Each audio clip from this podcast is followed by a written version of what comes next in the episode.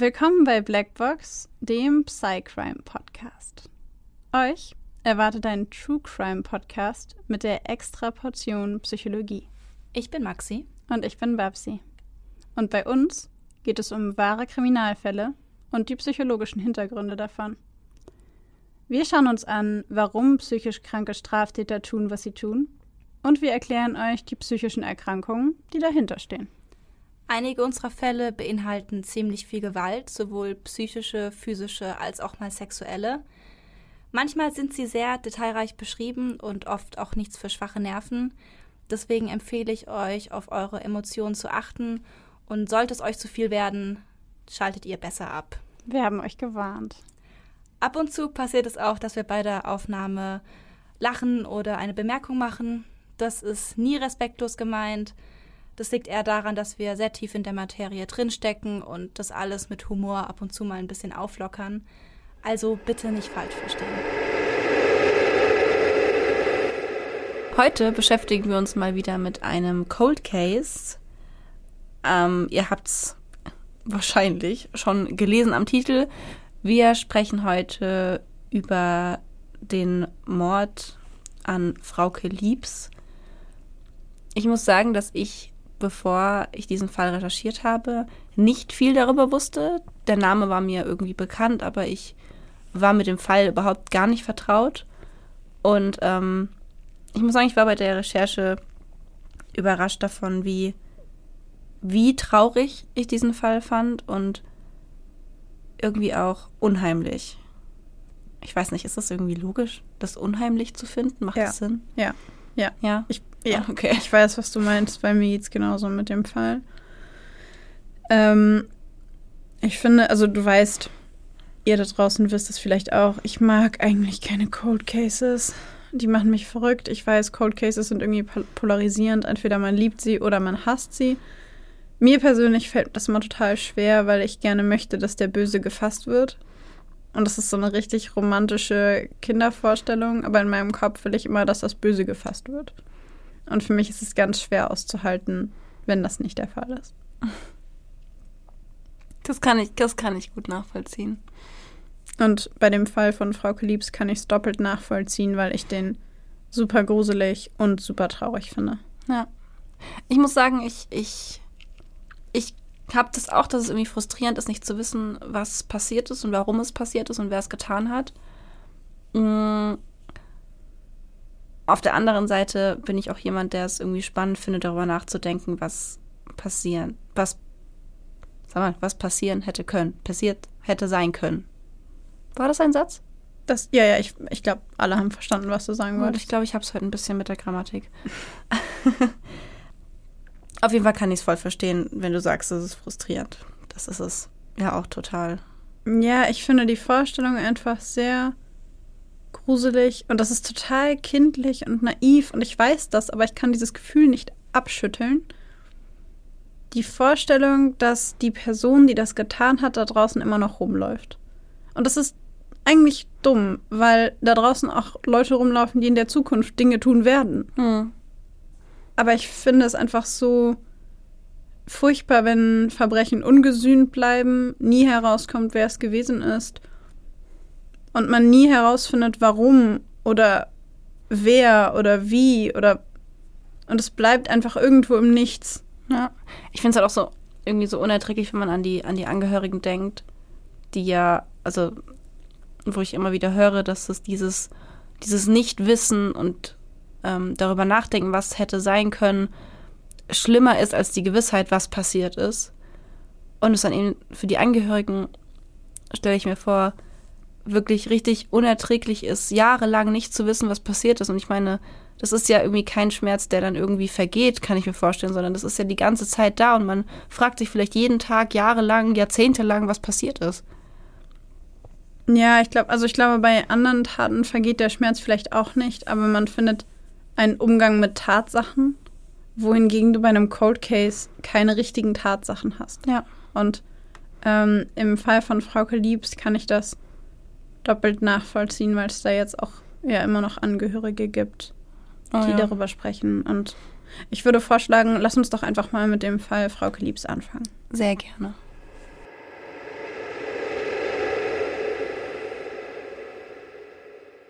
20. Juni 2006, 16.56 Uhr. Ganz Deutschland hält den Atem an, ballt die Hände zu Fäusten und schaut mit weit aufgerissenen Augen zu, wie ein Spieler im gelbblauen Trikot den Ball aus der Ecke in eine kleine Traube aus Menschen wirft, die sich im Strafraum vor dem Tor der deutschen Nationalmannschaft gebildet hat. Die Menschen atmen kurz aus, als der Ball sich vom Tor wegbewegt. Erst einmal ist das deutsche Tor außer Gefahr. Immer weiter bewegt sich der kleine weiß-schwarze Ball weg vom Tor der deutschen Nationalelf, immer weiter zu auf das Tor der gegnerischen Mannschaft. Wieder hört man die Zuschauenden die Luft einsaugen, wieder werden Lippen aufeinander gepresst. Jeder Spielzug wird ganz genau verfolgt. Die begeisterten Fans sehen, wie Schneider und Podolski von der einen Hälfte des Spielfelds auf die andere rennen.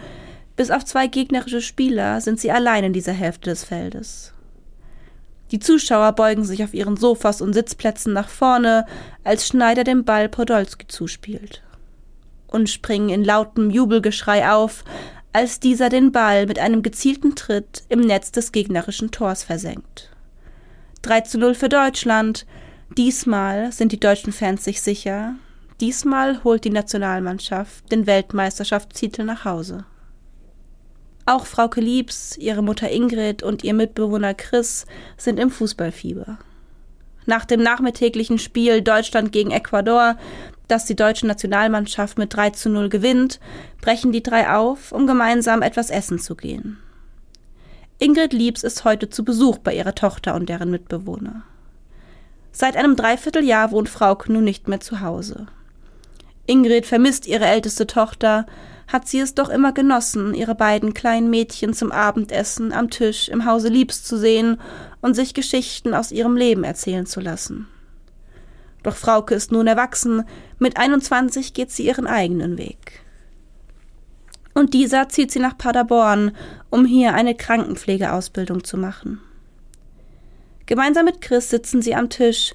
Ingrid beobachtet die beiden jungen Menschen. Sie erinnert sich an den Tag, an dem ihre Tochter ihr eröffnete, dass sie mit Christos zusammenziehen wolle, Christos, mit dem sie ein Jahr zuvor nach einer vierjährigen Beziehung Schluss gemacht hatte. Sie war skeptisch gewesen, ein Ex-Paar als Freunde unter einem Dach, kann das gut gehen? Wie es scheint, kann es das. Frauke und Chris verstehen sich nach wie vor blendend. Beide haben oder hatten mittlerweile andere Partner oder sonstige sexuelle Kontakte. Sie schiebt diese Gedanken zur Seite, besinnt sich ganz auf den schönen, seltenen Augenblick, den sie am heutigen Abend mit ihrer Tochter teilen darf. Gemeinsam in deren Wahlheimat in einem Restaurant zu sitzen, gemeinsam zu lachen und Pointen aus dem Leben zu erzählen. Als alle aufgegessen haben, möchten Chris und Ingrid nach Hause. Frauke jedoch möchte noch ausgehen, möchte das nun stattfindende Fußballspiel England gegen Schweden gemeinsam mit ihrer Freundin Isabella im nahegelegenen Irish Pub The All Triangle sehen. Also setzen ihre beiden Begleiter sie auf dem Heimweg beim Pub ab. Bevor Frauke sich verabschiedet, bringt sie Chris, der sich ihren Schlüssel leiht, da selbst seinen zu Hause hat liegen lassen, noch das Versprechen ab, wach zu bleiben, bis sie nach Hause kommt. Sonst müsse sie die ganze Nacht vor der Tür verbringen. Chris stimmt zu, er geht sowieso nie früh ins Bett. Die drei verabschieden sich voneinander, dann dreht Frauke sich um und verschwindet in den rauchigen Innenräumen des Irish Pubs. Als sie den Raum betritt, erblickt sie schnell ihre Freundin und Mitschülerin Isabella, die bereits in Rot und Weiß gekleidet in der ersten Reihe auf Frauke wartet.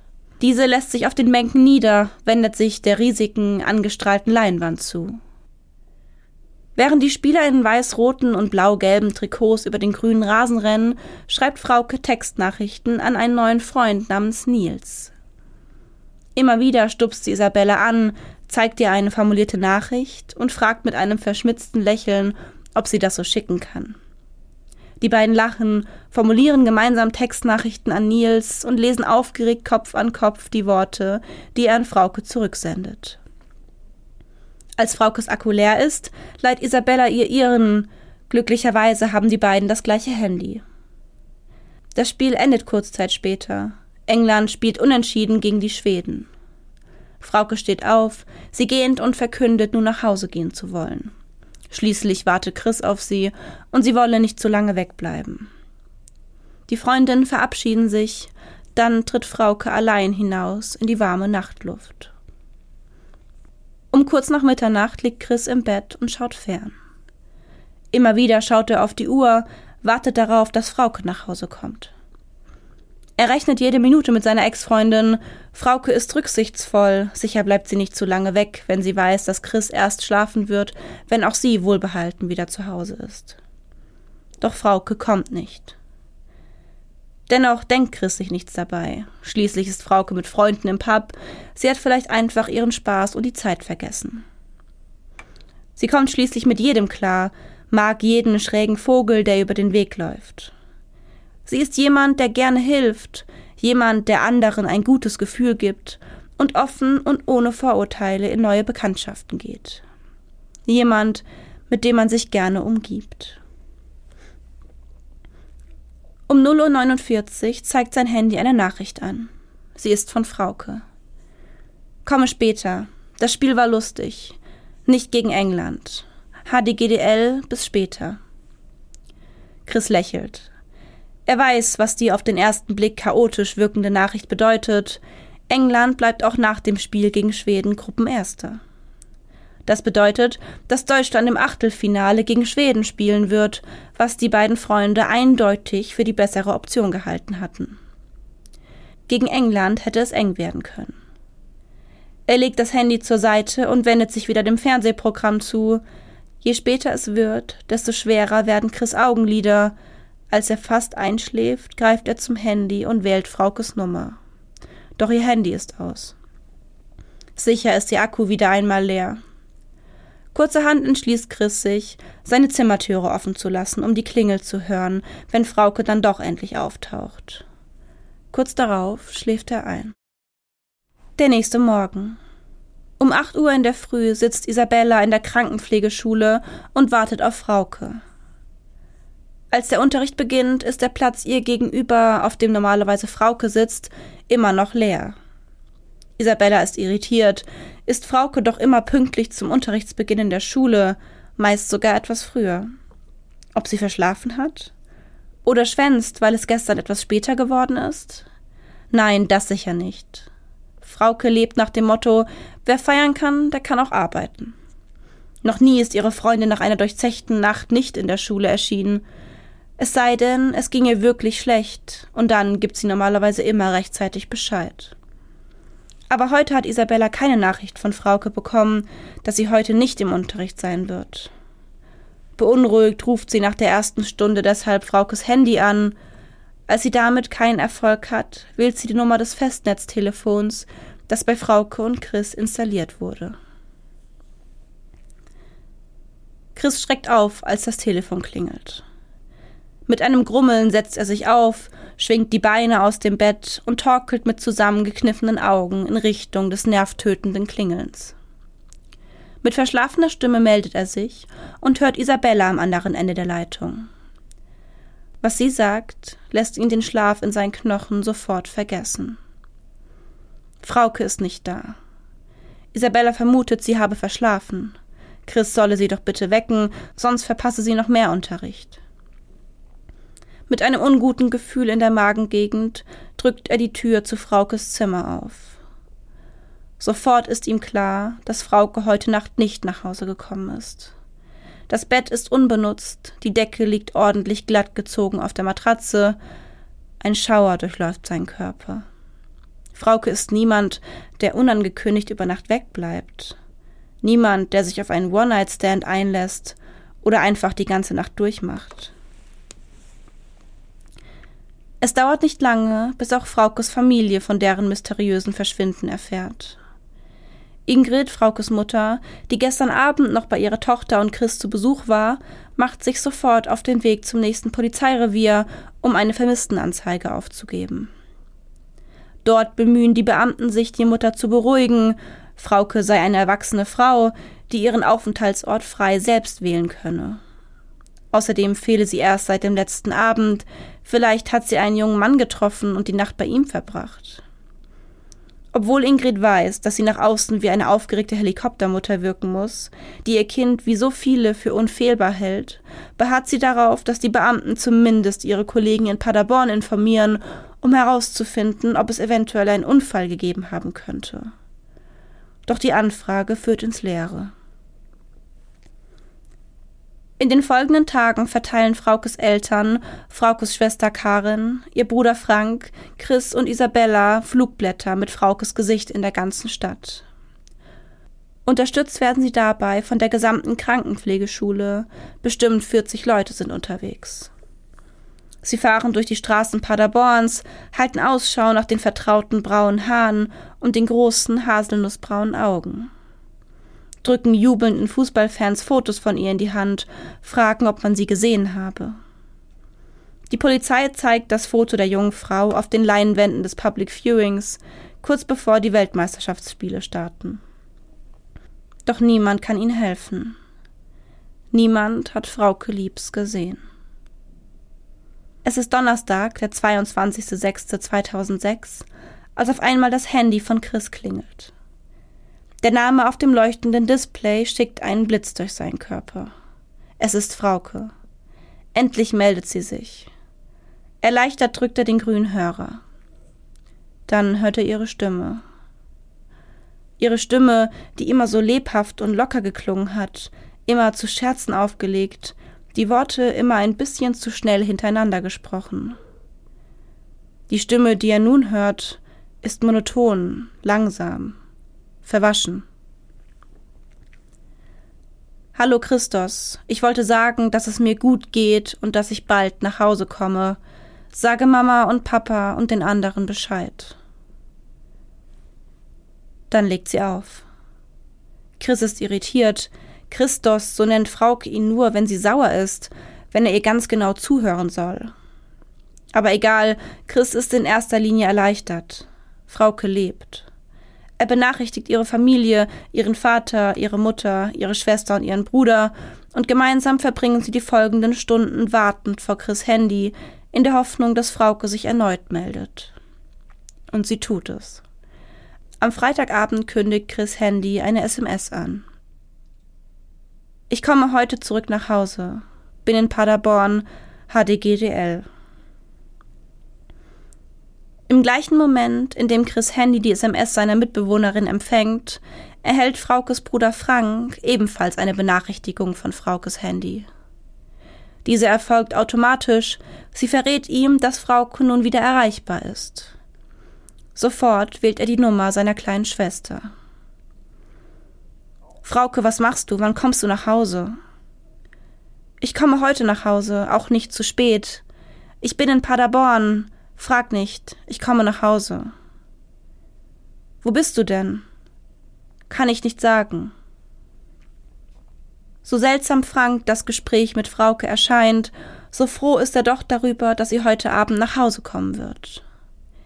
Die Familie trifft sich in der Wohnung von Frauke und Chris, sie alle warten sehnsüchtig auf die Rückkehr der jungen Frau. Sie warten und warten. Sie warten die ganze Nacht, doch Frauke taucht nicht auf. Man kann beinahe spüren, wie nach und nach bei jedem der Anwesenden auch der letzte Rest Hoffnung platzt. Sie wird nicht kommen. Samstag, der 24. Juni 2006. Es ist 14.23 Uhr, als Fraukes Name erneut auf dem Display von Chris Handy erscheint. Ich komme nicht so spät zurück komme heute Abend nach Hause. Bist du verletzt? Nein, ich bin in Paderborn, ich bin in Paderborn, ich bin in Paderborn. Ein langes Tuten signalisiert Chris, dass Frauke erneut aufgelegt hat. Er ist verwirrt. Wieso sagt sie immer wieder, dass sie in Paderborn ist? Was will sie ihm damit sagen? Gemeinsam mit Fraukes Familie, die sich nach diesem Telefonat erneut in der WG der jungen Freunde einfindet, zerbricht er sich in den folgenden Stunden darüber den Kopf. Erneut warten sie auf Frauke, erneut bricht die Hoffnung, ihre Tochter, Schwester und Freundin wiederzusehen, in tausend Stücke. Im Gegensatz zu der tief beunruhigten Familie Liebs ist die Polizei mittlerweile der Meinung, dass Frauke sich einfach nur eine Auszeit genommen hat. Die Tatsache, dass die 21-Jährige sich regelmäßig bei Familie und Freunden meldet, lässt die Beamten weniger intensiv nach ihr suchen. Schließlich ist sie eine erwachsene Frau, die selbst entscheiden darf, wo und was sie tut. Die Herkunft der ersten SMS ist außerdem bereits ermittelt worden. Frauke hielt sich nach den vorliegenden Daten im circa 45 Minuten entfernten Nieheim auf, als sie die ersten Worte an Chris verfasste. Ein Grund mehr für die Beamten, den Fall als ledigliche kurzfristige Abwesenheit einer rebellischen jungen Frau beiseite zu legen. Fraukes Mutter dagegen leidet. Sie ist sich sicher, dass etwas ganz und gar nicht stimmt. Das ständige Ankündigen, dass Frauke nach Hause kommt, ihre verschwommene Stimme, das Handy ausgestellt. Sie ist sich sicher, dass ihre Tochter von irgendjemandem entführt wurde, dass ihre Frauke gegen ihren Willen festgehalten wird. Dann erreicht Chris der nächste Anruf. Sonntag, 25. Juni 2006, 22.28 Uhr. Komme heute nach Hause. Bist du in Gefahr? Nein. Warum bist du gestern nicht nach Hause gekommen? Kann ich dir erklären. Wo bist du? Erkläre ich dir, wenn ich zu Hause bin. Frauke gibt Antworten, doch niemand versteht sie. Gemeinsam mit Chris erstellt ihre Familie einen Plan, wie Chris beim nächsten Telefonat vorgehen soll. Zuerst soll er herausfinden, in welcher Situation sie sich befindet. Informationen wie Aufenthaltsort oder wer bei ihr ist, folgen danach. Es ist Dienstag. Seit Sonntagabend wartet die gesamte Familie Liebs auf einen erneuten Anruf von Frauke. Sie verbringen den Abend bei Chris, sprechen nochmals über den Gesprächsleitfaden, den sie zusammen erstellt haben. Um 23 Uhr setzen sich Fraukes Eltern in ihr Auto und fahren nach Hause, enttäuscht darüber, auch heute nichts von ihr gehört zu haben. Karen und Chris bleiben so lange in der Wohnung. Während Karin, die schon seit einigen Tagen in Fraukes Zimmer schläft, sich nun bettfertig macht, setzt sich Chris an seinen Schreibtisch. Er kramt seine Prüfungsunterlagen heraus, versucht, sich auf die geschriebenen Worte zu konzentrieren. Doch es ist sinnlos, es erscheint ihm seltsam, an eine dumme Prüfung in der Uni zu denken, wenn seine Mitbewohnerin vermisst wird. Plötzlich durchfährt ein Klingeln die Stille. Frauke. Chris springt auf, ruft Karen zu sich. Dann geht er ran, drückt auf Lautsprecher. Es ist 23.24 Uhr. Hallo Chrissy, mir geht es gut. Wo bist du? Kann ich nicht sagen. Komm doch nach Hause. Nein, das geht nicht. Warum denn nicht? Kann ich dir nicht sagen. Wirst du festgehalten? Ja, nein, nein. Hast du Angst? Nein. Wer ist bei dir? Kann ich dir nicht sagen. Bist du müde? Ja, sehr müde. Weißt du, dass die Polizei nach dir sucht? Ja, ich weiß. Woher weißt du das? Ich bin ja fast eine Woche weg. Warum bist du denn weg? Das weißt du doch, Chris. Nein. Hast du einen anderen Typen kennengelernt? Du weißt doch, dass ich nicht wegen dem Typen eine Woche wegbleibe. Du kennst mich doch. Karen ist bei mir. Wir machen uns alle Sorgen. Sind Mama und Papa auch da? Die waren hier. Sag ihnen, dass ich sie ganz doll liebe. Wann kommst du zurück? Ich weiß nicht. Warum bist du nicht gekommen, obwohl du gesagt hast, dass du heute zurückkommst? Erkläre ich dir später. Soll ich dich abholen? Nein, das geht nicht. Können wir uns irgendwo treffen? Das geht nicht. Wo bist du? Mama. Wo bist du? Mama. Wo bist du? Mama. Wann meldest du dich? Weiß ich noch nicht. Melde dich doch wenigstens einmal am Tag. Habe ich die anderen Tage doch auch gemacht. Ich war sehr traurig, dass du dich gestern nicht gemeldet hast. Ja, ich weiß, dass du sehr traurig warst. Gib mir Karen bitte. Karen tritt näher an den Lautsprecher des Handys. Bitte frag mich nicht aus. Hast du Angst, nach Hause zu kommen? Nein. Wir räumen auch die Wohnung und keiner fragt dich, was passiert ist. Komm doch wieder. Das geht nicht, ich lebe noch. Bist du mit einer oder mehreren Personen zusammen? Bitte frag mich nicht. Ich würde gerne bei euch sein. Ich würde gerne nach Hause. Melde dich wenigstens einmal am Tag. Ja, mache ich. Ciao, bis bald. Karen schließt die Augen, als ihre Schwester auflegt. Tränen laufen ihr stumm über die Wangen. Ihre Schwester, ihre lebhafte, aufgeweckte Schwester, klang wie in Trance, ihre Stimme total verwaschen. Sie ist sich sicher, dass auch Frauke geweint hat. Und sie ist sich sicher, dass ihre Schwester festgehalten wird. Plötzlich durchfährt sie ein schrecklicher Gedanke. Fraukes Worte klangen wie ein Abschied. Kalte Angst klettert ihren Körper hinauf, Angst, ihre große Schwester gerade zum letzten Mal gesprochen zu haben. So schnell sie können, berichten sie Karens Eltern von dem Telefonat mit Frauke. Vor allem Fraukes Wiederholungen des Worts Mama gehen der Gruppe nicht aus dem Kopf. Ingrid Liebs fragt sich, ob ihre Tochter ihr damit vielleicht einen versteckten Hinweis auf ihren Aufenthaltsort geliefert haben könnte. Sie denkt an die Zweitwohnung, die sie in Bad Driburg mietet und in der sie unter der Woche, wenn sie als Direktorin am örtlichen Gymnasium arbeitet, lebt. Kann es sein, dass Frauke dort ist? Doch auch diese Spur verläuft ins Leere und in den nächsten Tagen kommt kein Lebenszeichen mehr von Frauke.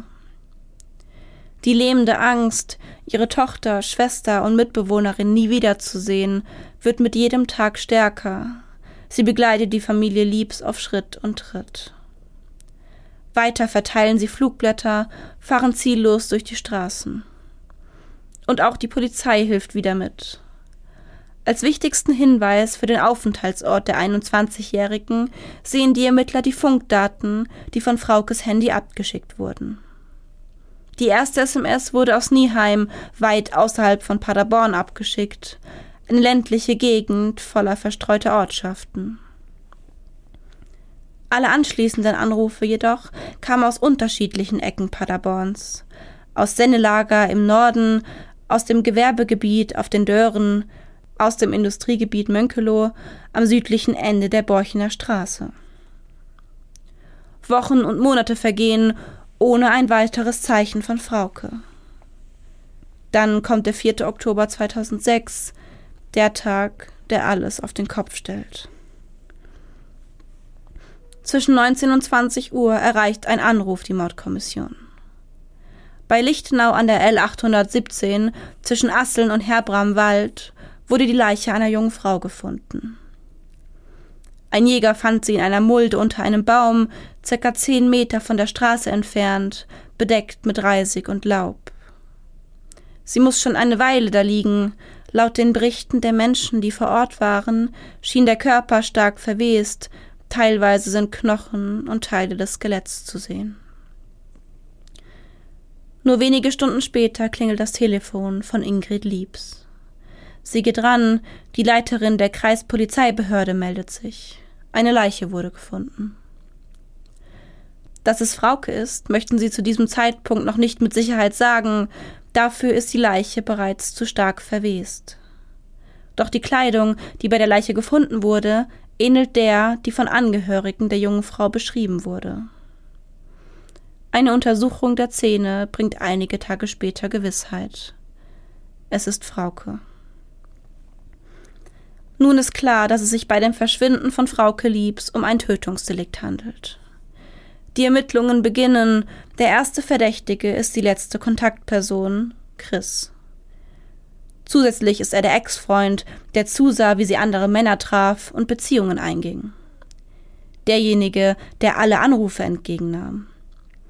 Stundenlang verhören sie den jungen Mann, prüfen seine Alibis. Die sind wasserdicht, außerdem rettet ihn die Tatsache, dass Karen beim letzten Gespräch mit Frauke anwesend war. So können die Ermittler sicher sein, dass er sich die Telefonate nicht, wie zuerst angenommen, ausgedacht hat. Auch die letzten Begleiter aus dem Pub lassen sich ausschließen, ebenso Nils, die neue Bekanntschaft von Frauke, mit der sie am Abend ihres Verschwindens per SMS sprach. Bis heute ist nicht bekannt, wer Frauke Liebs im Sommer 2006 getötet hat. Ihre Mutter Ingrid Liebs besucht ihre Tochter regelmäßig an ihrem Grab. Beim Gassigehen erzählt sie ihrer Hündin Lilly von ihrer ältesten Tochter, berichtet ihr von Fraukes Neugier und ihrem Lachen, von glücklichen Familienmomenten. Dann blickt sie oft in den Himmel und spricht auch mit Frauke. An den Fundort der Leiche geht Ingrid Liebs selten. Wenn, dann tut sie es nicht allein. Für den Film Der letzte Anruf, produziert von Stern Crime, steht sie ein letztes Mal für die Suche nach ihrer Tochter vor der Kamera.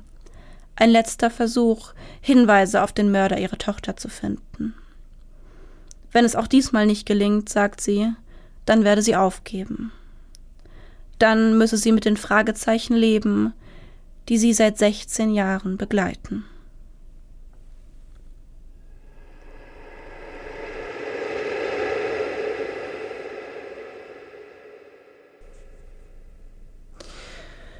Ich mag einfach keine Cold Cases. Ich, ich, ich finde diesen ganzen Fall so gruselig. Wegen dieser Anrufe und dieser Rückmeldungen und dieser Antworten und und ich finde die Vorstellung absolut, mir fehlt ein anderes Wort, pervers, dass ihr Mörder all diese, oder ihre Mörderin, wer weiß, mhm. all diese Dokumentationen und Fernsehshows und alles sieht. Irgendwo da draußen im Nirgendwo sitzt jemand und guckt sich all das an. Ja. Und, und weiß genau, was passiert ist. Irgendjemand da draußen kennt die Wahrheit. Ja. Und das macht mich verrückt. Das macht mich verrückt. Es ist, das kann ich verstehen. Und das ist auch noch so gruselig. Sie ist nicht einfach nur äh, verschwunden. Nein, sie ist noch eine Woche lang verschwunden, ruft ihre Familie an und weiß offensichtlich, dass irgendwas passieren wird. Und den gruseligsten Satz von allen fand ich einfach auf die Frage, ähm, hier irgendwie kannst du nicht nach Hause kommen oder so, als sie sagt, äh, nein, ich kann nicht, ich lebe noch. Same. Das fand ich auch da ist mir kalt den Rücken runtergelaufen bei dieser Aussage. Das hört sich an, als ob sie weiß, dass sie nicht mehr lebend nach Hause kommt. Ja. Und es ist einfach, boah. Ich, Cold Cases sind einfach nicht meins. Ich weiß, es gibt viele Leute, die das lieben, aber mich macht das verrückt. Ja, das kann ich nachvollziehen. Vor allem, wenn du gerade den Mörder oder die Mörderin erwähnt hast. Die Mutter von ähm, Frauke war einfach so viel in den Medien. Sie war in Zeitungsberichten, sie war in Fernsehdokumentationen, sie war in allen möglichen Interviews. Sie hat versucht, so viel Interesse wie möglich zu wecken. Sie hat versucht, so viel sich öffentlich zu zeigen, wie geht, um, um jemanden zu finden, der was weiß. Und als ähm, die zehn Jahre, ähm, die so bei den meisten Verbrechen ja Verjährungsfrist sind, nur bei mhm. Mord natürlich nicht, ähm, als diese Frist um war, hat sie noch mal stärker angefangen in der Hoffnung, dass vielleicht jetzt Mitwisser, deren Strafe ja verjährt wäre, vielleicht jetzt was sagen. Ne? Ähm, dass halt vielleicht Menschen, die Angst hatten, dass sie irgendwie dafür, dass sie wussten, was passiert, irgendwie ja. verhaftet werden, dass die sich jetzt trauen dadurch. Und dann hat sie auch, sie betont auch zu dieser Zeit immer wieder, mh, mm, dass diese Leute jetzt keine Strafe mehr zu erwarten brauchen und dass sie bitte jetzt deswegen was sagen sollen.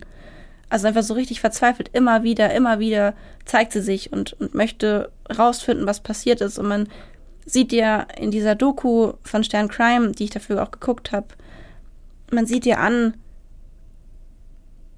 wie sehr sie diese Frage quält. Ich meine, es sind 16 Jahre mittlerweile. Ähm, und ich finde irgendwie auch, man sieht an, dass sie, dass sie von diesem vor diesen 16 Jahren Suche erschöpft ist oder so, so ein bisschen so müde ist. Und sie sagt ja auch am Anfang, wenn das jetzt nicht klappt, dann, dann gebe ich auf. Und das finde ich irgendwie, ich fand diese Doku irgendwie echt herzzerreißend. Die Mutter war so oft zu sehen und sagte und musste abbrechen, weil sie angefangen hat zu weinen. Und das war einfach wirklich, ich finde, das hat, man konnte richtig spüren, wie, wie das auch nach 16 Jahren immer noch so richtig präsent ist und ihr Leben dominiert.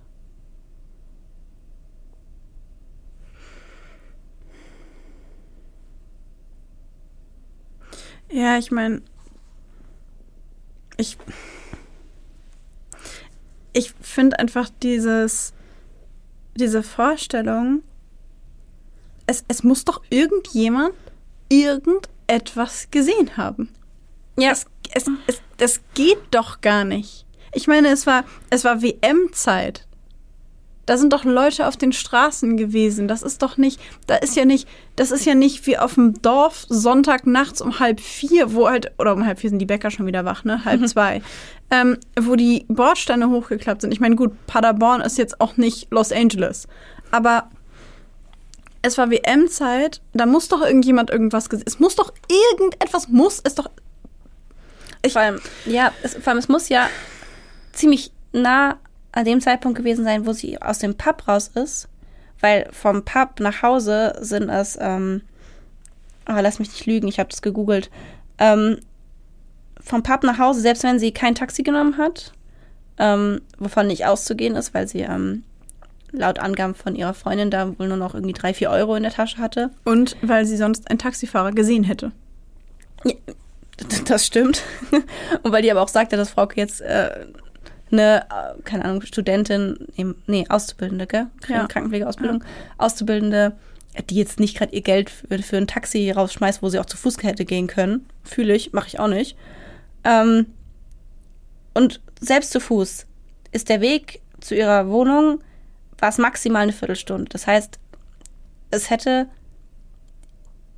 sehr nah an dem zum Zeitpunkt vom Verlassen ihres Verlassens vom Pub passieren müssen.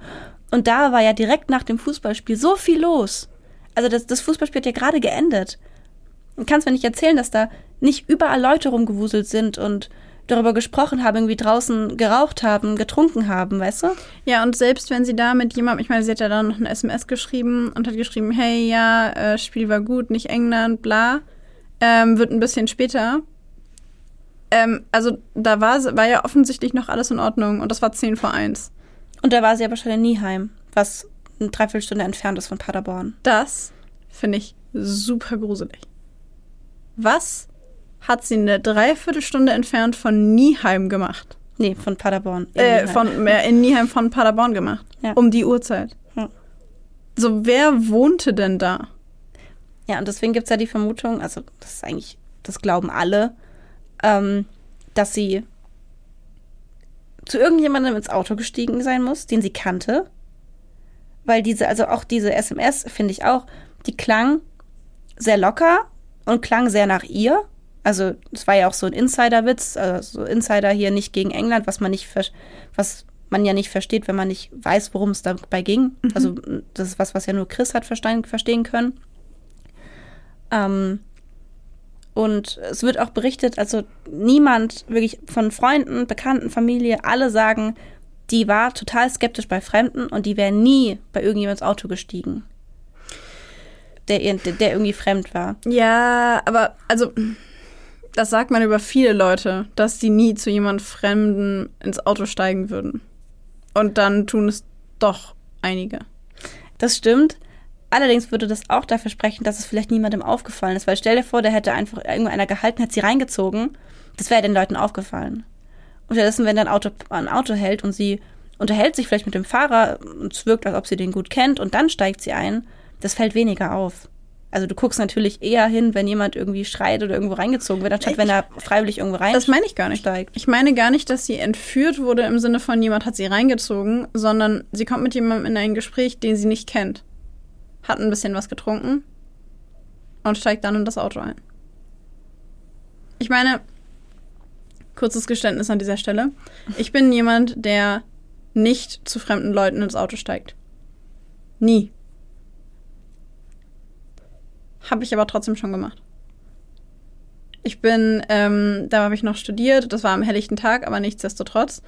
Ich bin am helllichten Tag auf dem Weg zu einer Prüfung zu spät gewesen und bin ähm, vor der Tür, aus der Tür gestürzt und vor der Tür war eine Frau in so einem äh, Lieferwagen, die irgendwie in dem Moment auch losgefahren ist und ich bin die Straße hochgerannt, um die Bahn zu kriegen und dann hält diese Frau in diesem Lieferwagen neben mir an und irgendwie kommt mir ihr Gesicht total bekannt vor und sie so, hey, und hat mich auch angesprochen, als würde sie mich kennen. Und meinte so, hey, ähm, wo musst du hin? Und ich so, ja, zum Bahnhof, weil ich halt da noch die Bahn nehmen musste.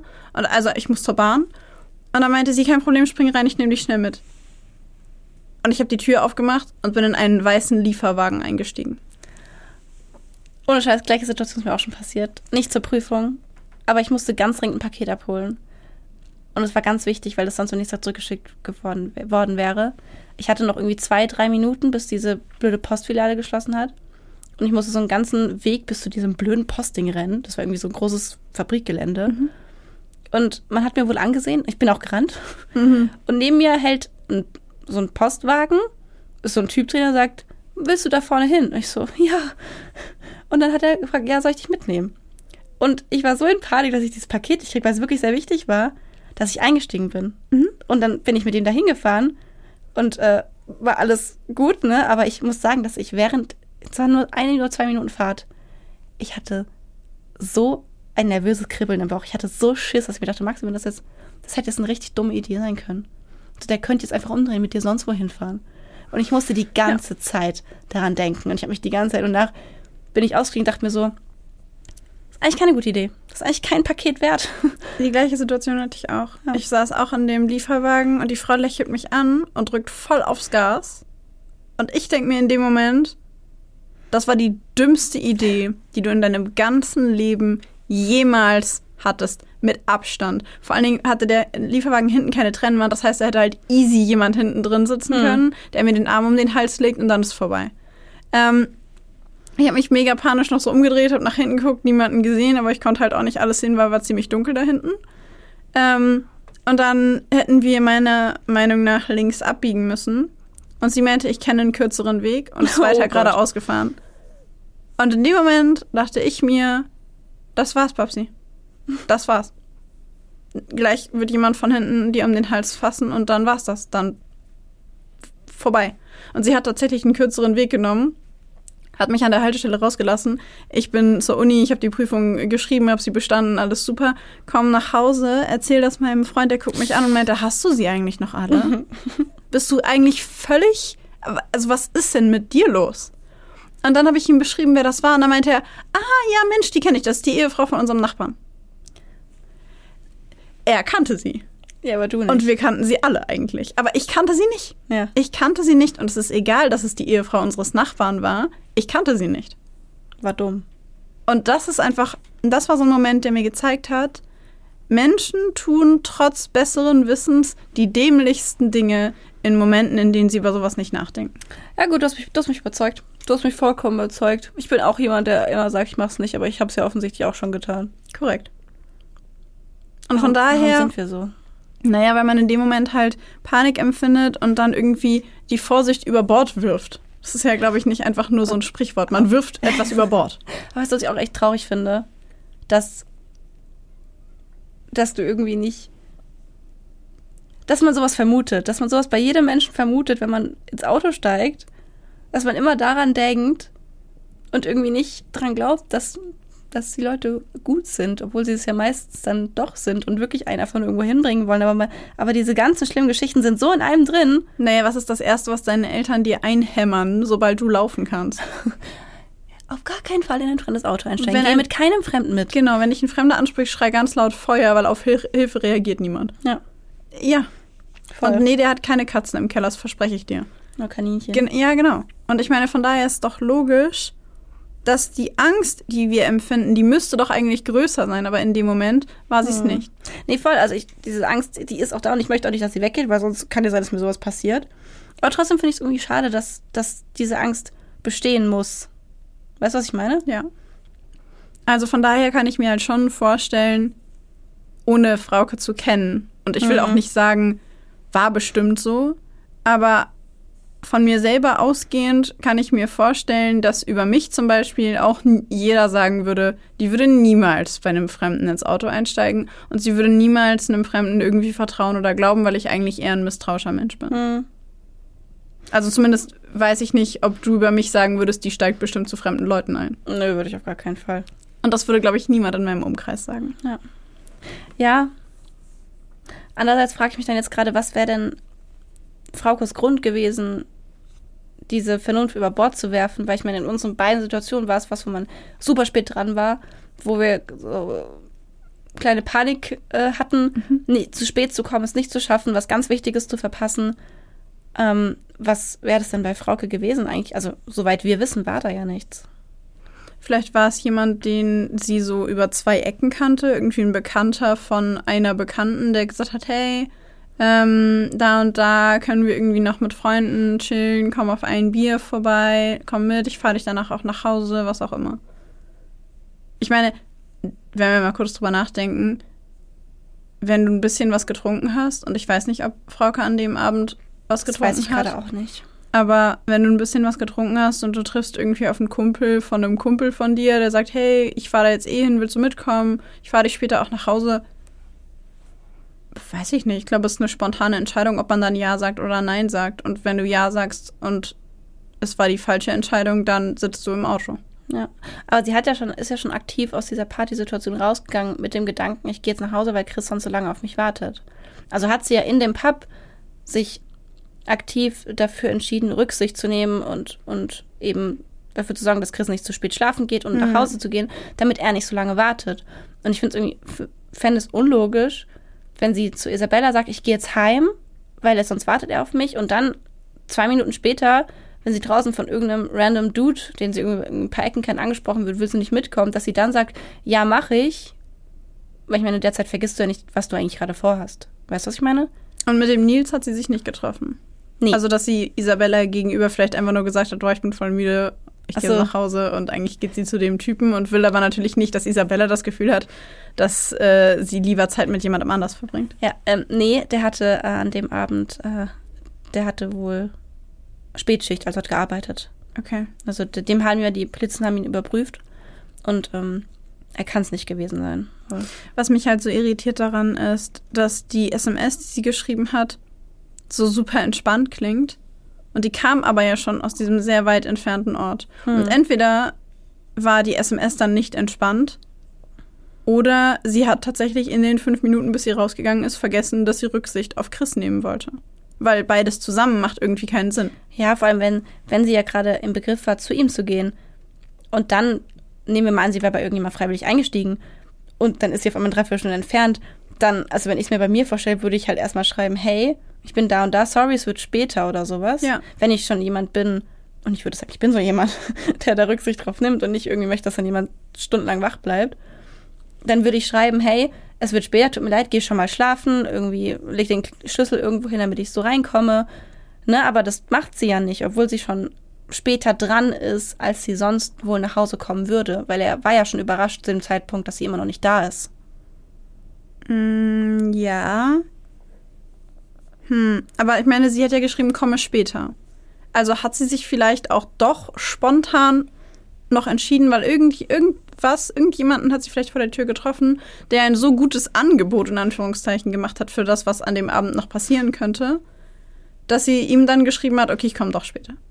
Hm. Ja, stimmt, komme später wäre mit drin. Hm. Hm. Ja, wir wissen es nicht. Nee, ich meine, ihr, ihr könnt es euch schon denken, in dieser Folge wissen wir gar nichts. Wir spekulieren nur. Auch alles, was wir hier irgendwie sagen, was vielleicht glauben, was vielleicht ähm, irgendwie Merkmale vom Täter sein könnten, ist alles reine Spekulation. Ähm, Dinge, die wir irgendwie aus anderen operativen Fallanalysen rausgezogen haben, aus Berichten von Zeugen oder Angehörigen rausgezogen haben. Ähm, nichts davon hier ist sicher, was wir hier von uns geben. Wo wir gerade schon ähm, von der operativen Fallanalyse sprechen, ich würde sagen, ich gehe ganz kurz mal drauf ein, was, ähm, ich sage jetzt mal, Profiler im Fall Frauke Liebs vermutet haben oder vermuten, ähm, welche Merkmale beim Täter zutreffen könnten. sie wurde ja dadurch, dass ja das erste, die als erste SMS aus Nieheim kam, wird wohl angenommen oder wurde angenommen, dass ähm, der Täter einen Bezug zu diesem Großraum Nieheim hat. Und ähm, es wird wohl auch angenommen, dass sie im Großraum Nieheim gefangen gehalten wurde. Ähm, als Versteck könnte da eine Wohnung oder ein Haus gedient haben. Das war ja eben so ein Areal, was wohl sehr weitläufig war, wo ähm, nur vereinzelt irgendwelche Häuser standen. Und ähm, genauso denkbar wäre wohl auch ein Ferienhaus, eine Jagdhütte, so ein Wohnwagen. Also ist wohl alles da sehr verteilt und wäre geeignet, um jemanden gefangen zu halten, versteckt zu halten, ohne dass irgendwie Nachbarn es mitbekommen würden. Nach erster Einschätzung der Profiler handelt es sich um einen männlichen Einzeltäter. Ähm, sie schließen aber nicht aus, dass es auch mehrere Täter oder ein Täterpärchen sein könnte. Und ähm, sind sich wohl darin einig, dass der Täter vollkommen normal und unauffällig erscheint, ähm, was ehrlich gesagt irgendwie auf die meisten Täter zutrifft, bevor sie irgendwie gefasst werden oder bevor es irgendwie rauskommt, gefühlt. Ja. Genau. Ähm, dann zum Tatablauf wird vermutet, dass es kurz nach dieser ersten SMS, die ja noch sehr locker klingt, irgendwas passiert sein muss, wo die Stimmung irgendwie umschlug. Das machen sie daran fest, dass eben diese erste SMS sehr locker klang ähm, und danach alles so ganz anders war. Also dann, dann kam ja irgendwie das, ich komme später nach Hause ohne irgendwelche weiteren Angaben. Dann waren diese komischen Telefonate ähm, und diese erste SMS ist das Einzige, was sich irgendwie nach Frauke angehört hat. Was ich halt nicht verstehe, welcher Gedanke mir gerade so kommt, ist, danach, also diese, in der Fahndung wurde ja der ähm, Bereich Nieheim auch angegeben. Mhm. Und die Anrufe danach kamen ja dann alle aus ähnlichen, also aus unterschiedlichen, nicht ähnlichen, aus unterschiedlichen Bereichen, aber alle rund um Paderborn. Mhm. Und die Profiler gehen ja davon aus, dass der Täter oder die Täter oder die Täterin, wer auch immer, ähm, auf die Vermisstenanzeige reagiert hat und diese Anrufe deswegen aus anderen Bereichen gemacht hat, um den Verdacht wieder von Nieheim abzulenken. Mhm. Ich persönlich könnte mir vorstellen, dass es auch was damit zu tun hatte, nicht nur mit den Verdacht woanders hinlenken, sondern ich kann mit der Vermissten quer durch Paderborn fahren und ich kann sie von überall aus anrufen lassen und keiner von euch fasst mich. Oh, das ist auch ein guter Ansatz, finde ich. Und was ich richtig schlimm finde, ist, wenn ich das richtig verstanden habe, hat er sie von, oder haben die Täter sie von der, oder der Täter die ähm, Frauke von der südlichen Seite dieser einen Straße anrufen lassen. Ähm, das hattest du in dem Fall zumindest gesagt. Mhm. Und wenn ich das richtig verstanden habe, ist die Wohnung, in der sie gewohnt hat, doch in derselben Straße. Ja. Der eine also, Anruf, ja, es ist um die Ecke, ja. Sie war quasi fast zu Hause und ja. sie wusste, dass sie fast zu Hause ist. Ja. Und ähm, für mich ist es eine krasse Machtdemonstration Auf dem Opfer gegenüber, Fall. Aber auch eine krasse Machtdemonstration der Polizei und der Familie gegenüber. Ich kann euch Frauke nach dem vierten Anruf quasi vor die Nase setzen. Ihr kriegt mich nicht. Ich finde, es hat irgendwie das, was Sadistisches. Voll. Voll. Und ich habe halt darüber nachgedacht, dass ähm, diese Stimme, dass ihre Stimme sich ja auch in ihre Sprache sich so verwaschen angehört haben ja. und dass es kein, keine Gewalteinwirkung gegeben hat. Hm. Und ich frage mich halt die ganze Zeit, wenn es um Macht ging und für mich sie, sieht das alles so ein bisschen sehr nach Machtbedürfnis aus. Wenn es um Macht ging, dann hat er sie vielleicht auch einfach konstant unter Drogen oder massiv unter Medikamente gesetzt. Weil wie hast du denn leichter Kontrolle und Macht über jemanden, als wenn du ihn die ganze Zeit mehr oder weniger unfähig machst, sich wirklich zu wehren? Ja, passt ja auch dazu, dass sie sich total verwaschen angehört hat, langsam gesprochen hat, obwohl sie eigentlich jemand war, der schnell gesprochen hat und ähm, irgendwie lebhaft geklungen hat und alles total abge so ja, wie heißt es? Abge, jetzt fehlt mir das Wort. Abgestumpft. Ja. Alles total abgestumpft. Und tatsächlich ähm, wird auch das vermutet, dass sie Drogen bekommen hat, vielleicht K.O.-Tropfen, die nicht lange nachweisbar sind. Ähm, deswegen konnte auch in den Überresten nichts mehr nachgewiesen werden. Ich meine, solche K.O.-Tropfen, da gibt es ja welche, die sich sehr schnell wieder abbauen. Und ähm, dass eben so dieser dadurch so ein Gewalt, Gewalt, weitgehend gewaltfreier Tod stattfinden konnte. Was aber von einer Psychiaterin, ähm, eine Gutachterin, die da auch befragt wurde, auch in dieser Stern-Crime-Doku, hat sie auch noch was ganz Spannendes gesagt, was auch dazu passen würde, was du gerade gesagt hast. Und zwar, ähm, dass das auf einen langsamen Tod hindeutet.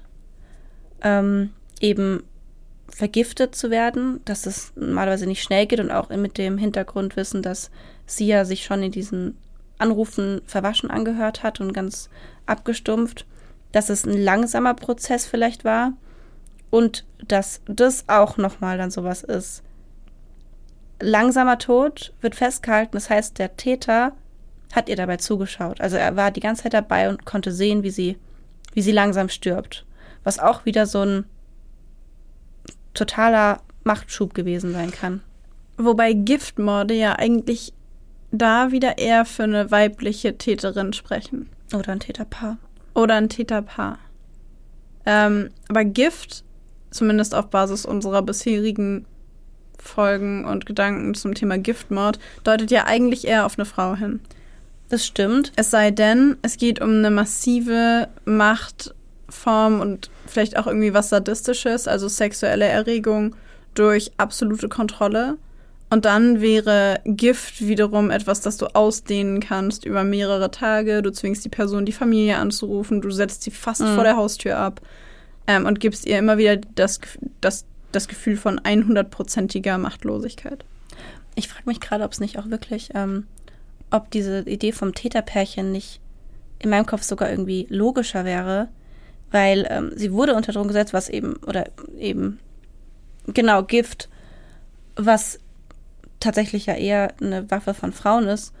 Und ähm, an ihrem Körper waren keine Gewaltanzeichen. Das heißt, sie wurde auch nicht sexuell missbraucht, soweit wir wissen. Kann sein, dass es vielleicht auch nicht mehr nachweisbar war. Da kenne ich mich nicht so gut aus, wie lange sowas nachweisbar ist. Aber nach unserem Wissen hat keine Vergewaltigung oder sonstiger sexueller Missbrauch stattgefunden. Und ich, und wenn wir aber annehmen, dass solche ähm, Machtdemonstration und solches, solches Gefühl von Macht über eine andere Person oft mit sexueller Erregung zusammenhängt, dann frage ich mich, ob das nicht möglich wäre, dass da so ein Pärchen gab, die sexuelle Erregung in, im halt, in diesem, ich sag mal, Halten von einer weiteren jungen Frau gefunden haben und dadurch irgendwie diese Macht und diese sexuelle Erregung erlebt haben. Ich meine, es gibt ja immer wieder Berichte von, immer wieder ab und zu, Berichte von irgendwelchen Pärchen, die sich so, ich sag, da steht immer Sexsklavinnen halten, die dann auch irgendwie unter Drogen gesetzt werden und für die sexuelle Erregung da sind und aber gefoltert werden und, und irgendwie in einem Kasten unter dem Bett liegen und da irgendwie nur eine Stunde am Tag raus dürfen. So ganz schreckliche Geschichten. Und ich frage mich, ob das nicht möglich wäre, dass es, ob das nicht darauf passen könnte. Ich habe gerade so einen ganz absurden verschwörungstheoretischen Gedanken. Hau ihn raus. Aber was ich super auffällig finde, ist auch die Tatsache, dass der oder die Täter sie immer wieder dazu anhalten, anzurufen. Und sie ruft aber jedes Mal Chris an. Sie ruft niemanden anders an. Ja. Und sie schreibt auch niemandem anders SMS. Und ich habe mich halt gefragt, was, wenn es dabei nicht, also warum genau Frauke? Und wenn es keine Gewalteinwirkung gegeben hat, muss die Drogen, müssen die Drogen irgendwie in sie reingekommen sein. Das heißt, vielleicht ist sie mitgefahren und hat mit diesen Leuten irgendwas getrunken. Und total weit hergeholt vielleicht, aber was, wenn es bei dieser ganzen Sache nie um Frauke ging, sondern darum, jemanden in ihrem Umfeld damit zu quälen? Und wenn die Kontaktperson die ganze Zeit, die die ganze Zeit kontaktiert wird, nur Chris ist, was, wenn es darum ging, ihn von Anfang an ähm, zu quälen, ihn quasi für irgendetwas, also ihm quasi einen emotionalen Schaden und emotionalen Schmerz zuzufügen. Und wenn die Tatwaffe dann auch noch Gift ist und es vielleicht ein Täterpaar war, vielleicht hat das was damit zu tun gehabt, dass jemand sich an Chris rächen wollte. Und vielleicht hat man sogar gehofft, dass es nie einen Zeugen gibt, wenn man ihn anruft, weil er wäre ja fast dafür, ähm, also er war ja Hauptverdächtiger. Wenn, war Hauptverdächtiger, wenn. Karen äh, nicht das mitgehört hätte, dann hätte ihm keiner geglaubt, dass es die Anrufe wirklich gegeben hat. Ja. Und was, wenn es dabei nicht um um Frauke ging, sondern um Chris? Wenn jemand etwas beweisen wollte. Dann würde ich mich aber fragen, warum sie danach aufgehört haben. Also warum ist da nicht keiner seine nächste Freundin auch verschwunden? Vielleicht ist es zu auffällig. Aber es wäre ja was, wenn zum Beispiel seine, keine Ahnung, die nächste Ex-Freundin zum Beispiel auch verschwindet, dann wäre wär, wär ja wieder er im Visier der Behörden. Also eigentlich wäre das ja, würde das ja, Ja, dann diesen okay. Plan weiterspinnen. Mhm. Weißt du, was ich meine? Also Mhm, irgendwie mhm, macht es wirklich keinen, keinen Sinn, dann nach Frauke damit aufzuhören, wenn es ja noch so viel mehr Menschen in Chris Umfeld wahrscheinlich gibt, mit denen man ihn, mit denen man ihm wehtun kann. Ja, stimmt schon.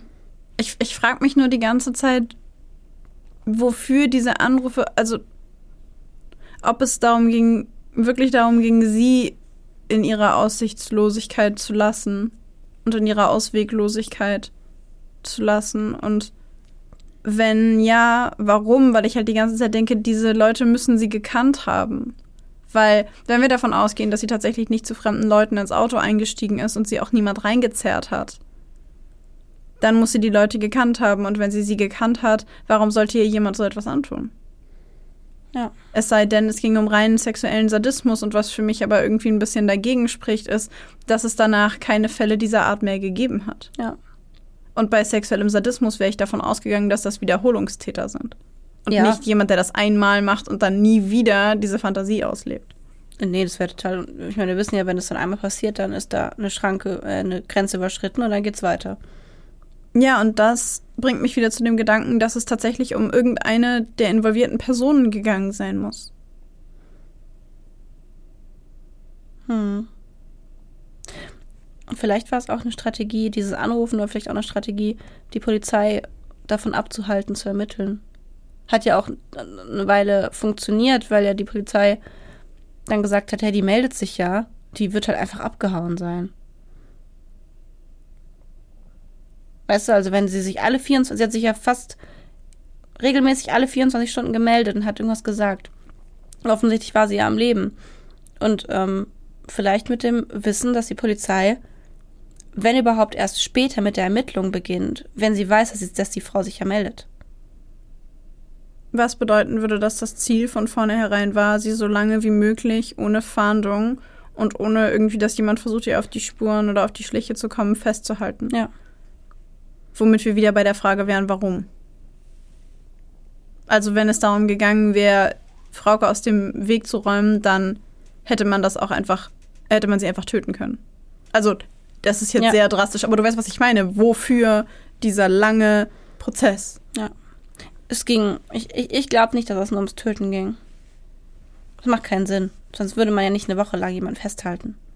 Vielleicht ging es auch gar nicht ums Töten. Vielleicht ging es nur darum, jemanden in seiner Gewalt zu haben und das ist einfacher, wenn du jemanden konstant unter Drogen setzt. Und vielleicht ist das Ganze schiefgegangen. Vielleicht hätte Vielleicht, sie ja. noch länger am Leben bleiben sollen und sie haben ihr aus Versehen eine Überdosis gegeben. Was und hältst das erinnert mich, ganz kurz, das erinnert mich an das Horrorhaus von Höxter. Das ist ein Stichwort. Ich weiß nicht, ob du das weißt. Aber da wurde tatsächlich eine Verbindung gesehen, als es rauskam mit Höxter, weil das nicht weit entfernt ist von Paderborn. Und ähm, die haben ja auch junge Frauen ähm, festgehalten. Und diese jungen Frauen, zumindest eine davon, hat sich regelmäßig bei der Familie melden dürfen. Hat regelmäßig angerufen. Und ähm, da gab es natürlich dann sofort die Hoffnung, oder nein, eigentlich keine Hoffnung, die Befürchtung, dass Frauke mit ein Opfer von Höxter gewesen ist. Ähm, das hat sich letzten Endes allerdings wohl nicht bestätigt. Und den einzigen Grund, den ich jetzt gerade, den ich dafür gefunden habe, der, der aufgeführt wurde, warum Frauke sicher kein Opfer von Höxter war, war, dass sie nicht ins, nicht ins Beuteschema passte. Die haben wohl eher ähm, nach unsicheren, psychisch instabilen ähm, Frauen gesucht und haben auch nur solche zu sich geholt. Und Frauke war, hat da nicht reingepasst. Sie war zu, sie war selbstbewusst, sie war jemand, der seine Meinung vertreten hat, sie war der auch mal gesagt hat, nee, das möchte ich nicht. Ähm, und hätte dann gar nicht in dieses Schema gepasst, was dieses Pärchen aus Höxter ähm, sich da gesucht hat. Und auch die Funkdaten haben wohl keinen Schluss darauf zugelassen, dass Höxter damit irgendwas zu tun haben könnte. 2021 ist dann aber nochmal was aufgetaucht, dass nämlich die Angelika W., die ja die Frau eben von dem Höxter-Pärchen war, hat einen Brief an, an die Familie Liebs geschrieben, wo sie sagte, ähm, ich möchte mit ihnen reden, vielleicht kann ich helfen. Oder sowas. Und ähm, Ingrid Liebs erzählt in dieser Doku davon, dass sie schon, schon beinahe hinfahren wollte. Ähm, und dann der Anwalt von dieser Angelika W. angerufen hat und der gesagt hat, ähm, gehen Sie nicht hin, ähm, glauben Sie ihr nicht, ähm, die, die möchte nur Aufmerksamkeit, so die, die hat damit nichts zu tun und sie weiß aber, dass es, dass sie irgendwie da verdächtigt wurde, da irgendwie mit beteiligt zu sein und sie weiß, dass die Familie da auf Infos wartet und der ist einfach nur langweilig, sie möchte Infos haben. Und dann hat sich Ingrid Liebs dazu entschieden, nicht hinzugehen. Ähm, und deswegen, also von daher hat sich diese, dieser Verdacht irgendwie dann erledigt und alle waren auch sehr erleichtert, dass es wohl nicht so ist, weil sie alle schon Angst hatten, dass Frauke so ein schreckliches, so einen schrecklichen Tod hatte. Ähm, aber diese Idee, dass es ein Pärchen war, halte ich für gar nicht so unrealistisch. Ich weiß nicht. Ich habe gerade zu wenig Informationen über Höxter im Kopf. Mhm, ich auch. Aber was ich mich halt gerade frage, ist, was wenn. Was wenn Frauke. Also, wenn sie sich verkalkuliert haben bei diesem einen Mal. Also, was, wenn es doch so war? Was, wenn sie ähm, sie fälschlicherweise für jemanden gehalten haben, der sich leicht manipulieren lässt und sie deswegen nicht lange gelebt hat, weil sie gemerkt haben, das war nicht richtig und sie aber nicht zurück konnten, weil sie bereits ihre Gesichter gesehen hat oder wusste, wo sie war. Also, weißt du, wie ich meine? Ja. Und sie deswegen, also sie sie deswegen ähm, getötet haben mit, mit Gift. Und vorher halt ähm, das erst gemacht haben, um sie quasi willenlos zu machen, in Anführungszeichen. Und also, ich hoffe natürlich, dass es nicht so ist, aber ich frage mich halt gerade auch diese Sache mit den Funkdaten. Ähm, konnte man das sagen, weil man die ganze Zeit wusste, wann sich Fraukes Handy in welchen Funkmast eingeloggt hat? Und sie war nie in der Nähe von diesem Haus. Nee, es war nie in der Nähe von dem Haus. Und ähm, sie haben auch die Funkdaten von ähm, den beiden also von dem Pärchen mhm. auch, ähm, von den Handys auch überprüft, weil einer von den beiden hätte ja dabei sein müssen. Und die waren nie in der Nähe. Waren okay, nie in der ja, Nähe. gut, dann, dann äh, vergiss, was ich gesagt habe. Ja. Ich finde es voll der schwierige Fall, weil es so viel, weil es so wenig Infos gibt und dann so viel, was man irgendwie spekulieren könnte. Und ich finde es so schwer zu glauben, dass es 16 Jahre lang keinen brauchbaren Hinweis gibt. Ja. Ich, was, ich frage mich, ich habe so viele Fragen im Kopf. Warum wurde sie nicht gewaltsam getötet? Warum gab es keine Gewalt bei ihrem Tod? Wenn es darum gegangen wäre, ihr etwas anzutun oder sie für irgendwas zu bestrafen, dann hätte man ihr wehgetan. Aber offensichtlich ist es nicht passiert. Weißt du, was ich meine? Andererseits gibt es diese Anrufe bei der Familie immer wieder und sie bringen sie quasi fast vor die Haustür, um dann wieder mit ihr wegzufahren. Und ich frage mich halt die ganze Zeit, also für mich sieht es so sehr aus, wenn man davon ausgeht, dass es um so einen sadistischen Aspekt geht, dann sieht es für mich so sehr nach so einer Triebgeschichte aus, bei der Frauke einfach nur ein Instrument in Anführungszeichen war, um für die Täter etwas zu erreichen, etwas zu befriedigen an Bedürfnissen von Macht, aber dagegen spricht, dass es keine Wiederholungstat gegeben hat. was ist mit, ich habe gerade, wahrscheinlich ist es ein bisschen an den Haaren herbeigezogen, aber irgendwie muss ich gerade an Stalking denken. Ich meine, sie wurde nicht, sie wurde nicht gestalkt, dafür gibt es keine im Hinweis, aber sie war jemand, der sich gern mit anderen Menschen ausgetauscht hat. Sie war jemand, der auch mit Leuten, die vielleicht andere Leute irgendwie komisch fanden, schnell Kontakt gefunden hat. Sie war jedem immer super freundlich zu jedem, ähm, hilfsbereit, offen. Und ich ähm, frage mich gerade, Stalking ist zwar nicht, ist zwar nicht aufgefallen oder war nicht ähm, da oder nicht so, dass sie es bemerkt hat, aber vielleicht, ob es nicht sein könnte, dass es vielleicht doch jemanden gab, der vielleicht so ein bisschen obsessive war mit ihr. Ähm, und den sie aber vielleicht kannte. Wie gesagt, sie war jemand, der, der gut mit Menschen konnte und auch super gerne unter Menschen war. Ähm, und der sie vielleicht einfach für sich wollte und dann Drogen gibt, damit sie irgendwie ruhiger wird und nicht weggeht von ihm. Und das muss vielleicht dann gar nichts Sexuelles sein, sondern vielleicht so ein Bedürfnis nach Liebe oder nach Partnerschaft. Und wenn dann bemerkt wird, dass das nicht so klappt, dass es nicht so wird, wie man sich vorstellt, dass es dann vielleicht entweder ein Unfall war, ja, oder dass es dann eben durch Frustration dazu führt, dass Frauke durch eben eine Überdosis ähm, gestorben ist, weil es nicht so gelaufen ist, wie der Täter sich das vorgestellt hat. Das ist sehr an den Haaren herbeigezogen. Aber da musste ich dran denken, als wir gerade jetzt drüber gesprochen haben. Ich steige da gerade mal kurz mit ein. Do it. Also, weil das ist was, was ich mir tatsächlich vorstellen könnte. Du hast vorhin ja gesagt, Frauke war jemand, der sehr hilfsbereit war und anderen Leuten gerne geholfen hat. Stellen wir uns jemanden vor, wir spinnen hier gerade echt komplett rum, aber stellen wir uns jemanden vor, der in sich unsicher ist, der überfordert ist mit der Welt, der unsicher ist in Anwesenheit von anderen Menschen, der sich einsam fühlt, alleine fühlt und dann auf Frauke trifft. Und Frauke ist nett und Frauke ist offen und hört zu und ist irgendwie da.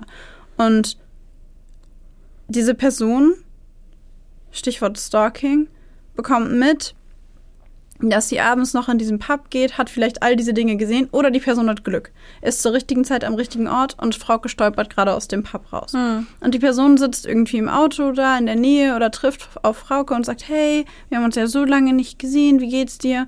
Und erweckt in Frauke das Gefühl von Hilfsbedürftigkeit und von Mitleid. Mhm. Und sagt, hey, kannst du bitte, ich will nicht alleine nach Hause, können wir noch irgendwie ein bisschen, vielleicht einen Drink, ich fahre dich auch wieder nach Hause, aber ich kann einfach nicht alleine sein gerade. Mhm. Und Frauke steigt ein in dem Glauben, dass sie dieser Person helfen will und für sie da sein will.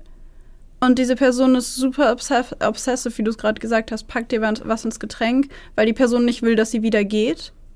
Ja. Und Frauke bleibt und schreibt noch eine SMS und sagt, hey, wird später. Und in dem Moment, wo sie merkt, dass sie gehen will und die Person sie nicht gehen lässt, wirken aber die Drogen schon. Und ich meine, theoretisch kann man jemanden, angenommen es wäre ein männlicher Einzeltäter, könnte, könnten die meisten Männer eine Frau auch überwältigen, ohne sie unter Drogen zu setzen. Ja.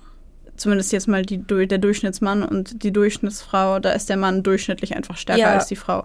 Und theoretisch könntest du der Person auch einfach eine richtig ordentliche Rechte geben und sie damit komplett ausnocken und dann hast du auch die Gewalt über diese Person aber der Täter, oder ja, in dem Fall der Täter, hat sich dagegen entschieden. Er hat sie nicht misshandelt, er hat, sie, hat ihr keine Gewalt angetan in diesem, in diesem Sinne. Und vielleicht, und von daher finde ich diese, diesen Gedanken gar nicht so abwegig. Vielleicht ging es um ein, wir beide sind zusammen und wir können zusammen genau, sein. Ja. Und wenn du nicht freiwillig bleibst, dann setze ich dich unter Drogen, weil alles, was ich will, ist, dass du mich liebst und dass du bei mir bist. Ja, und dass er ihr vielleicht gar nicht, eben weil du die Frage vorhin gestellt hast, warum nicht gewaltsam? Und in meinem Kopf ploppt dann vielleicht auf, vielleicht, weil er ihr nicht wehtun wollte. Weil er ihr nicht wehtun will, ja. Und dann stellt sich auch die Frage, warum lässt er sie bei ihrer Familie anrufen? Vielleicht, weil er wollte, dass, weil er wusste, wie wichtig ihr ihre Familie ist und vielleicht, weil er wollte, dass sie Kontakt hat zu ihrer Familie, dass sie anrufen kann. Und sie war auch jemand, die Familie hat immer wieder davon gesprochen, dass ihre große Stärke war das Reden. Die hat geplappert und geplappert und geplappert und konnte Leute überzeugen, mit, hat gut argumentiert und ähm, war jemand, der viele und gerne gesprochen hat. Vielleicht hat sie, vielleicht hat sie auch darum gebeten. Vielleicht hat sie auch, auch während sie von, während ihr Verstand so von Drogen benebelt war, vielleicht hat sie ihn gebeten, ihre Familie anrufen zu können, ähm, wollte, dass, dass die Familie sich keine Sorgen macht. Ich meine, wir wissen ja, dass sie ein sehr familiärer Mensch war, dass sie jemand war, der Rücksicht auf andere genommen hat, der hilfsbereit war. Ähm, und auch eigentlich ein vernünftiger Mensch, der irgendwie, viel, wie gesagt, viel an andere denkt. Und ich kann mir vorstellen, dass sie, auch wenn sie irgendwie so im, von Drogen der Verstand so ein bisschen benebelt war, dass trotzdem der Gedanke an ihre Familie und ähm, was ihre Familie wohl denkt, wo sie ist, trotzdem so dominant hätte sein können, dass sie diese Bitte formuliert und, und eben ihrer Familie dann diese Angst nehmen möchte in dem Moment. Und dass, wenn wir annehmen, dass der Täter jemand ist, der sie auf eine verquere Art gern hat oder vielleicht sogar irgendwie auf eine, ähm, ja, doch kranke Art und Weise liebt, ähm, dass so jemand ihr das dann gewähren würde, ähm, in dem Gedanken, so solange sie bei mir bleibt, ist das okay. Weißt du? Hm. Hm. Ja, also ja, das könnte ich mir auch vorstellen. Und das, das könnte auch ähm, erklären, warum sie möglicherweise, ähm, warum sie äh, sich der Person vielleicht auch nicht widersetzt hat. Ja. Weil sie dachte, ich, ich krieg dich irgendwie vielleicht noch dazu, dass du mich gehen lässt.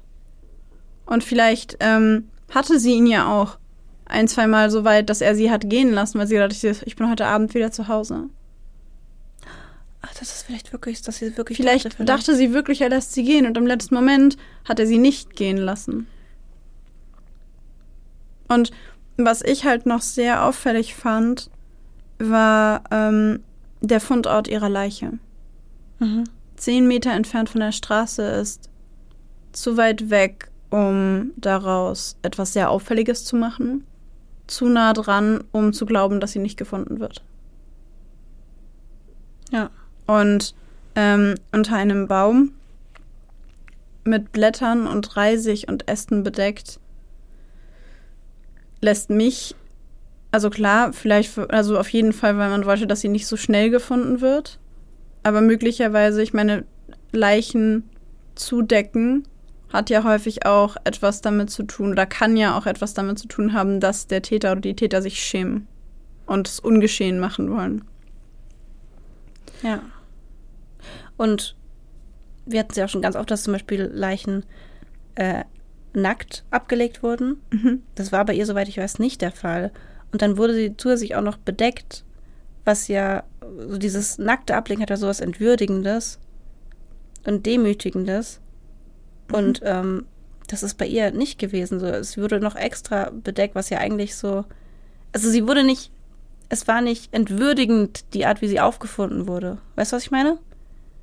Ja, also ich meine, der Täter hätte sie ja auch mit gespreizten Beinen in den Baum setzen können oder so. G genau. Ja. Und das ist aber gar nicht passiert. Es gab keinen Hinweis auf irgendwas Sexuelles. Und es gab keine Gewalt. Ja.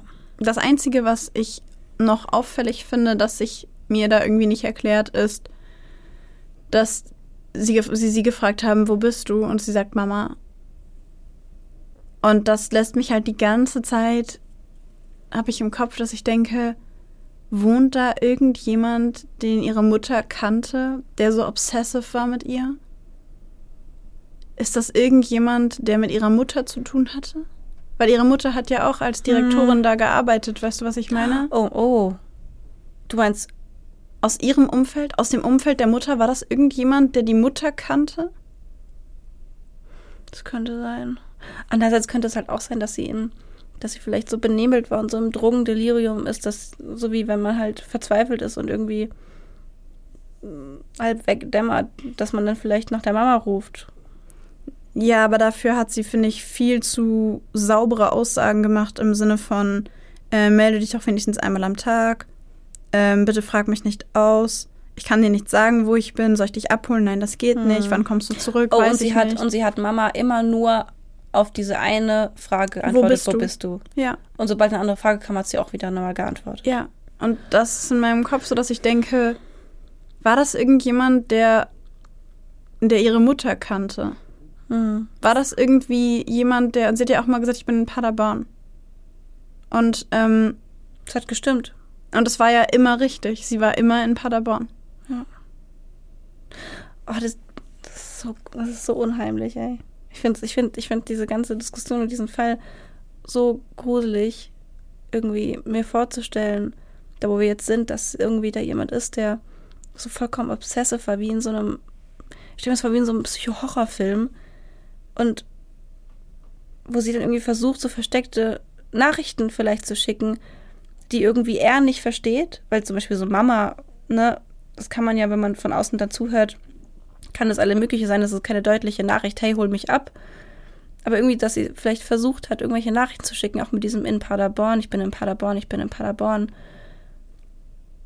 Es ist, das läuft mir von eiskalt den Rücken runter, weil es irgendwie ist wie in so einem, wie in so einem Horrorfilm und es könnte einfach echt gewesen sein. Ja. Und vielleicht hat der Täter, ähm, wenn es so war, wie wir jetzt gerade uns vorstellen, vielleicht hat der Täter ja auch gesagt, dass sie nicht mehr nach Hause gehen wird. Und dass er sie, ähm, dass er sie lieber bei sich behält im Leben und im Tod, als sie gehen zu lassen. Und vielleicht wusste sie in dem Moment auch, dass er sie nicht am Leben lassen wird. Ja. Weil sie ja dann auch gesagt hat, ich kann nicht nach Hause kommen, ich lebe noch. Dass, dass sie quasi mit den Tagen, weil am Anfang meinte sie ja noch, ich komme morgen nach Hause, ich komme morgen nach Hause. Und irgendwann hat sie das ja nicht mehr gesagt. Und Mhm. dass sie mit der Zeit einfach festgestellt hat, dass es keine, dass es keine Hoffnung darauf gibt, dass sie wieder zurück nach Hause kommen wird. Ja. Und das Ende hat sich ja schon sehr angehört wie so ein Abschied. Sie, Ja. wohl auch, sie war wohl auch immer jemand, der nicht gesagt hat, ich liebe dich, sondern eher, ich hab dich lieb. Und ähm, in diesem letzten Telefonat sagt sie ja, sag Mama und Papa, dass ich sie liebe und nicht, dass ich sie lieb habe. Und Ja. da die, Mut die Schwester meinte da auch so, es hat sich, dass ihr das total aufgefallen ist, weil Frauke das nie so gesagt hat. Ja, und ich finde halt im letzten Gespräch, ich finde, das ist so ein krasser Unterschied zu den Gesprächen vorher. Da sagt sie immer, ich komme nach Hause, macht euch keine Sorgen, ich Mhm. habe euch lieb. Und im letzten Gespräch äh, sagt sie ja dieses, das geht nicht, ich lebe noch. Sie sagt, ich würde auch gerne nach Hause, ich würde auch gerne Ja. bei euch sein. Und das sind halt, und dieses, wo bist du, Mama, wo bist du, Mama? Und das ist, findet ja alles im letzten Gespräch statt. Ja. Und das ist sowas, wo ich so denke, da ist für mich gedanklich nochmal ein Bruch drin. Von der ersten SMS zu den nächsten SMS ist ein Bruch drin. Und dann von allen anderen Telefongesprächen Zu und dem- dem letzten, Ja. da ist ein Bruch drin. Als wüsste sie im letzten, dass sie nicht mehr nach Hause kommt. Es hätte, wäre immer zwischendrin irgendwas passiert. Ja. Ich hoffe sehr, dass sich das irgendwann mal auflösen lässt und aufgelöst wird, weil auch. ich, das ist, ich kann, so Cold Cases sind wirklich nicht meins. Ich verstehe, warum jeder sie gerne mag und ich mache mir auch gerne Gedanken darüber, was hätte passiert sein können, aber bei mir ist halt parallel dazu immer dieses Gefühl mit, dieser Mensch ist irgendwo noch da draußen und es gibt irgendjemanden, der die Wahrheit weiß. Ja. Falls ihr äh, zufällig eine Person seid, die vielleicht an dem Tag doch irgendwas gesehen hat oder meint sich an irgendwas zu erinnern oder wer weiß, vielleicht auch irgendwie was mitbekommen hat, was irgendwie zur Lösung von diesem Fall ähm, beitragen könnte, ähm, könnt ihr euch bei ähm, einer in Paderborn eingerichteten Mordkommission melden ähm, unter der Nummer 05251 3060. Ich würde sagen, wir schreiben das auch nochmal in die Show Notes. Ähm, genau, und grundsätzlich nimmt aber jede Polizeidienststelle sachdienliche Hinweise dafür entgegen. Ähm, Wenn es ganz speziell sein soll, wie gesagt, dann in diese Mordkommission in Paderborn. Und sonst hat auch noch die Mutter von ähm, Frauke eine Internetseite erstellt. Ähm, ich glaube, fraukeliebs.de oder sowas. Also wenn man Frauke Liebs bei Google eingibt, kommt die direkt in den ersten drei Treffern, ähm, wo auch nochmal so ein Kontaktformular ist, wenn man irgendwas weiß, dass man sich da melden kann, was dann ähm, direkt, meine ich, zu der Mutter geht oder auch zu der Polizeidienststelle. Das heißt, wenn da irgendwas ist, was ihr wisst, dann ähm, könnt ihr euch da melden. Ja, und ich würde sagen, in diesem Sinne, Schließen wir diese frustrierende, unheimliche, traurige Folge ab. Und hoffen, dass der Fall irgendwann mal aufgelöst werden wird. Ja, sehr. Schreibt uns gerne, was ihr über den Fall von Frauke Liebs denkt. Schreibt uns gerne, was ihr denkt über unsere Ansätze und Theorien. Vielleicht habt ihr da noch ganz andere gefunden als wir. Ähm, ja, die Adressen kennt ihr. Wie immer das übliche Blackbox der Podcast auf Instagram. Alles gerne zusammen oder per Mail an blackbox der Podcast at gmail.com. Ja, und damit schließen wir die Folge und hoffen, dass sie allen von euch, die so auf Cold Cases stehen, ähm, ja, dass ähm, ihr die Folge interessant fandet, dass sie euch ja vielleicht auch neue Dinge so in den Kopf gebracht hat, was diese, diesen Fall angeht. Und ähm, sagen bis äh, nächste Woche, würde ich sagen. Das würde ich auch sagen. Tschüss.